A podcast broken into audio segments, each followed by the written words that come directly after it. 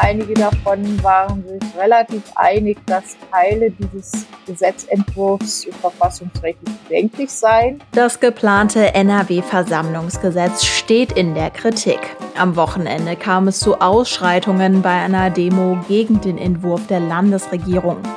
Wie geht es nun weiter? Wir sprechen über die Aufklärung der Vorfälle und den politischen Prozess des Gesetzes. Rheinische Post Aufwacher. News aus NRW und dem Rest der Welt. Mit Anja Wölker herzlich willkommen. Lückenlose Aufklärung, das wird seit der am Wochenende aus dem Ruder gelaufenen Großdemonstration in Düsseldorf gefordert. Laut der SPD-Fraktion im Landtag stehe, Zitat, der schwerwiegende Vorwurf eines Angriffs auf die Versammlungsfreiheit und die Pressefreiheit im Raum. Wir von der Rheinischen Post haben berichtet, bei der Demo wurde gegen ein geplantes NRW-Versammlungsgesetz protestiert. Es kam zu Auseinandersetzungen zwischen der Polizei und Demonstrantinnen und Demonstranten. Auch ein Journalist soll attackiert worden sein. Was jetzt folgt, weiß meine Kollegin und Chefkorrespondentin für Landespolitik Kirsten Bialdiger. Hallo Kirsten. Hallo. Welche neuen Details sind denn jetzt im Nachgang seit dem Wochenende herausgekommen? Ja, man muss jetzt sagen, man muss noch vorsichtig sein. Also es gibt noch keine wirklichen Belege, aber die Organisatoren der Großdemonstration, das war ja so ein breites Bündnis von verschiedenen Initiativen, von Fußballfans über Gewerkschaften bis hin zu Parteien wie der Linken.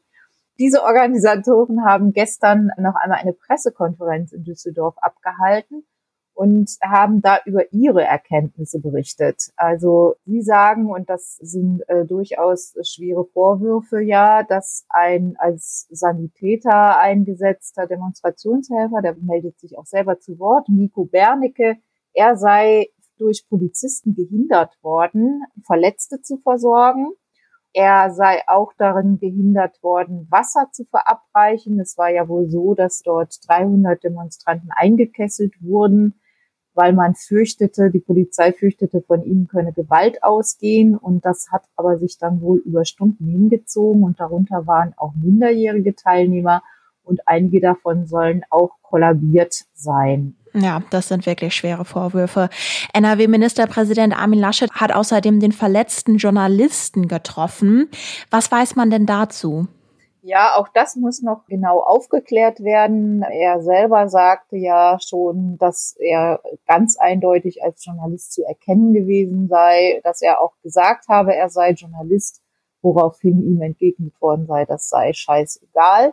Aber er hat jetzt Besuch bekommen von dem Ministerpräsidenten persönlich, der als Kanzlerkandidat der CDU auch äh, natürlich im Moment ein großes Interesse daran hat, dass diese ganzen Dinge nicht ähm, nicht auf ihn zurückfallen und äh, dass er sich da absolut korrekt verhält. Und deswegen hat er sofort den Kontakt gesucht, sich nach dem Befinden des Journalisten erkundigt und dann auch nochmal unterstrichen, wie wichtig ihm die Pressefreiheit sei und weit von sich gewiesen, dass äh, die, die Einschränkung der Pressefreiheit da irgendwo eine Rolle gespielt haben könnte. Mhm.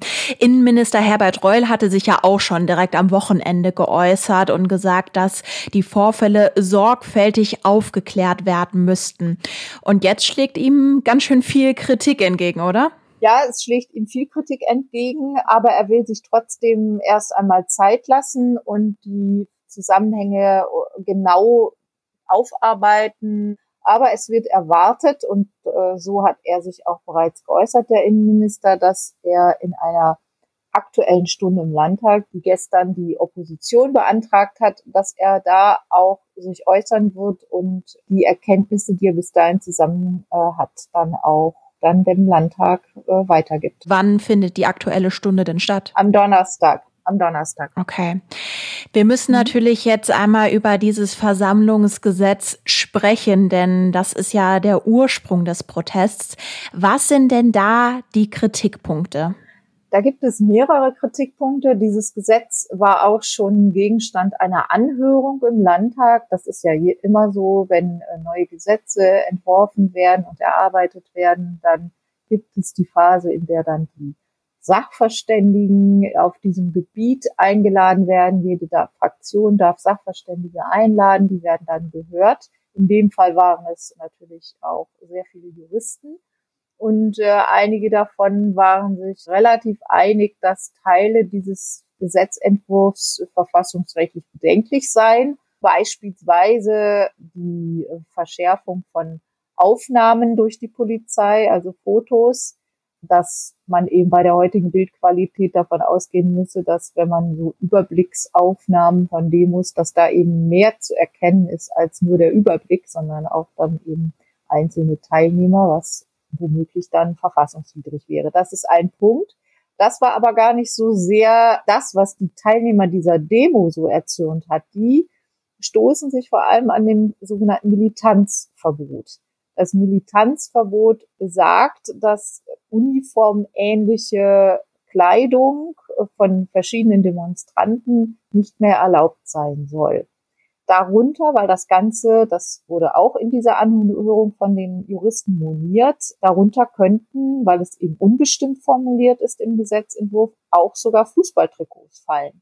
Also wer als Fanclub dann auftritt und sich versammelt, könnte dann Probleme mit dem neuen Versammlungsgesetz in Nordrhein-Westfalen kommen. Das ist die Befürchtung.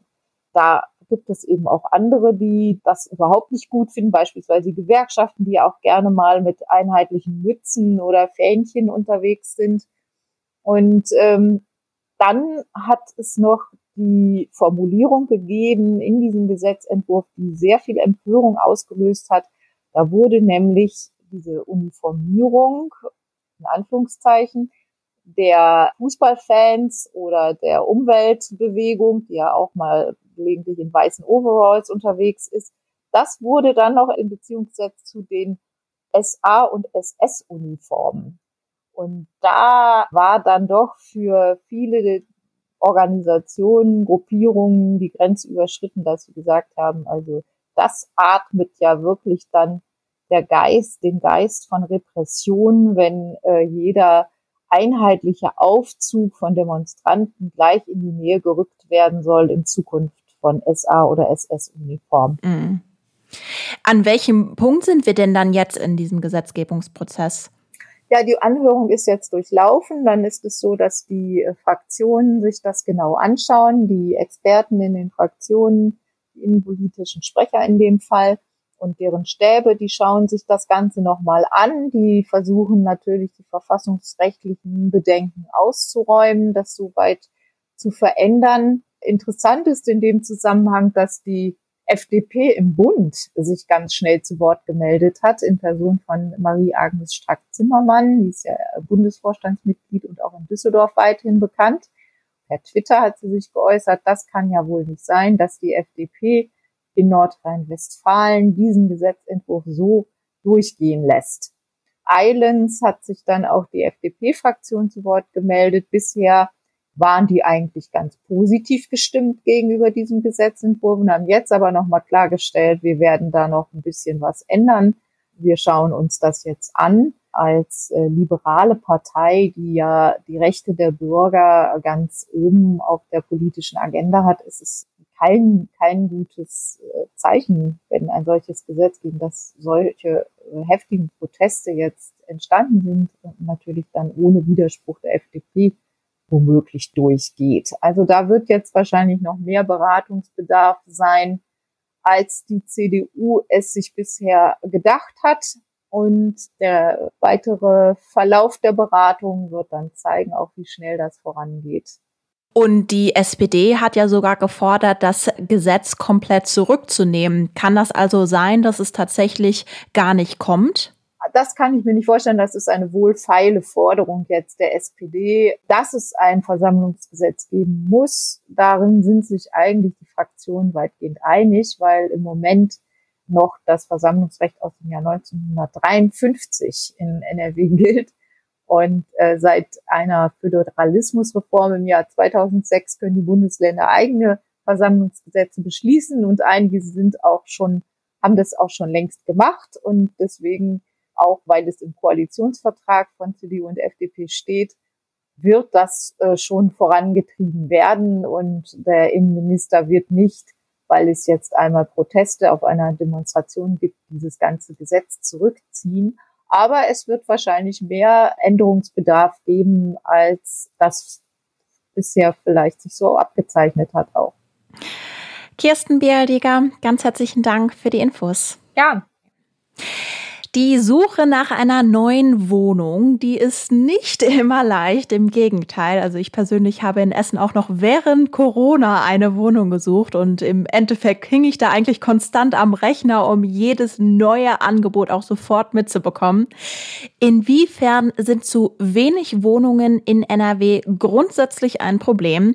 Das weiß mein Kollege und Leiter der Redaktion Landespolitik Maximilian Plöck. Hallo Max. Hallo, grüß dich. Wenn man sich die NRW-SPD anhört, dann klingt es tatsächlich danach, als hätten wir ein Problem, oder? Auf jeden Fall. Also die, es ist auch gut, finde ich, dass dieses Thema jetzt einfach auch noch mal gespielt wird und dass es offensichtlich ja auch den Weg in den Bundestagswahlkampf und auch in den Landtagswahlkampf finden wird. Es ist auf jeden Fall etwas, wo großer Handlungsbedarf herrscht. Warum? Was werden denn da für Zahlen in diesem Kontext genannt? Also es gibt verschiedene Zahlen, die da genannt werden. Ähm, die SPD sagt, wir brauchen beispielsweise 100.000 Wohnungen jährlich, die gebaut werden müssten. Also da fassen sie drunter nicht nur den Neubau von Wohnungen, sondern auch den Umbau. Es geht insbesondere um das, was wir den sogenannten mietpreisgebundenen Markt nennen. Also das war früher das, was man als sozialen Wohnungsbau bezeichnet hat. Diese mietpreisgebundenen Wohnungen, die werden einfach knapp. Das liegt daran, dass hier über Jahre die sogenannte Mietpreisbindung ausgelaufen ist. Also wie muss ich mir das vorstellen? Wenn ich ein Investor bin und ich setze irgendwo ein Mehrfamilienhaus hin, dann habe ich quasi günstige Kreditkonditionen bekommen. Dafür habe ich mich im Gegenzug aber verpflichtet, dass ich ein bestimmtes Mietniveau nicht übersteige. Also das heißt, dass ich halt eben auch für die unteren Segmente Mietwohnungen anbieten kann. Und das war aber nur für einen gewissen Zeitraum gedeckelt. Und mittlerweile ist es so, dass viele von diesen äh, mietpreisgebundenen Wohnungen eben aus der Mietpreisbindung rausfallen und dann können die halt eben auch für mehr Geld angeboten werden und dann wird es halt eben für diejenigen, die sich keine teure Wohnung leisten können, irgendwann schwierig, ein, eine ordentliche Wohnung zu finden. Man muss ja sagen, Wohnungsmangel ist auf jeden Fall kein neues Thema. Das beschäftigt uns ja schon seit Jahren. Was gibt es denn dann jetzt für einen neuen Lösungsvorschlag, wenn man diese Probleme in Anführungszeichen im Hinterkopf hat? Also die SPD hat da jetzt einen Aufschlag gemacht, mit dem sie ins nächste Plenum rein will. Und sie sagen unter anderem, dass sie wollen, dass eine landeseigene Gesellschaft gegründet wird, also eine, eine Wohnungsbaugesellschaft des Landes, die dann überall dort eben zum Einsatz kommt, wo die Kommunen, also oft sind es Kommunen, die solche Wohnungsbaugesellschaften haben, aber überall dort in, in kleineren Orten, wo es die eben nicht gibt, da soll dann eben diese landeseigene Gesellschaft dann eben dafür sorgen, dass ausreichend äh, sozialer Wohnungsbau beziehungsweise mietpreisgebundene Wohnungen dann auch entstehen. Wie realistisch ist es denn, dass so eine Wohnungsbaugesellschaft kommt? Also die, die Landesregierung, mit der ich da gestern äh, in Verbindung stand, die hat da schon ganz klar abgewogen. Die haben gesagt, das machen sie nicht. Da haben sie aber auch mehrere Gründe für genannt, die ich ähm, eigentlich auch ganz schlüssig fand. Also das eine, was sie sagen, ist, wir haben gar nicht die Fachkräfte, die wir bräuchten, um eben jetzt diese Pläne, diese Entwicklungen da an den Start zu bringen. Das würde wahnsinnig lange dauern, ehe sie das Ganze aufbauen würden. Also insofern, das spricht so ein bisschen auch aus, dass sie offensichtlich auch selbst erkannt haben, dass es ein drängendes Problem ist und dass das schnell angegangen werden muss, weil ansonsten würde ich nicht auf diesen Zeitfaktor äh, abstellen, wenn ich eben sage, ich brauche eben diese landeseigene Gesellschaft nicht. Ich bin vor allem auf diese Diskussion gespannt, die es dann ja jetzt im Landtag geben wird. Es ist ein Leitantrag jetzt von der SPD und dazu werden sich jetzt die verschiedenen Parteien verhalten müssen und dann wird man sehen, wie da so die Gemengelage ist und wo da dann die, ähm, die verschiedenen Linien verlaufen. Maximilian Plöck, ganz herzlichen Dank für die Infos zu den Wohnungen. Dankeschön. Und das wird heute noch wichtig. Im Prozess um den Kindesmissbrauchskomplex Münster will das Landgericht Münster heute den Termin für ein Urteil verkünden. Nach dem Abschluss der Plädoyers haben die Angeklagten heute das Recht auf ein letztes Wort. Im Hauptprozess sind vier Männer und eine Frau angeklagt.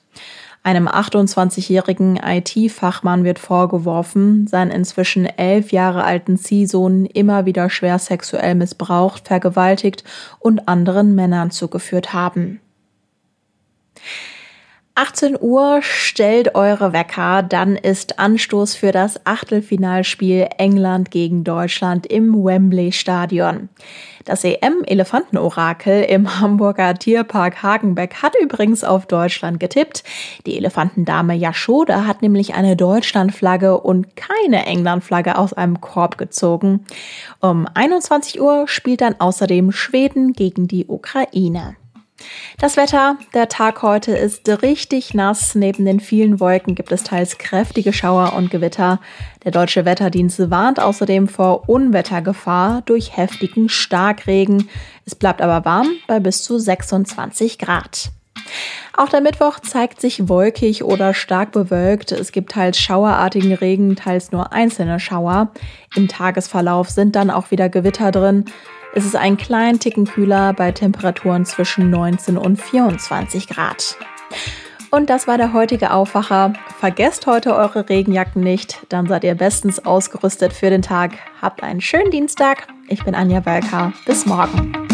Mehr Nachrichten aus NRW gibt's jederzeit auf RP Online. rp-online.de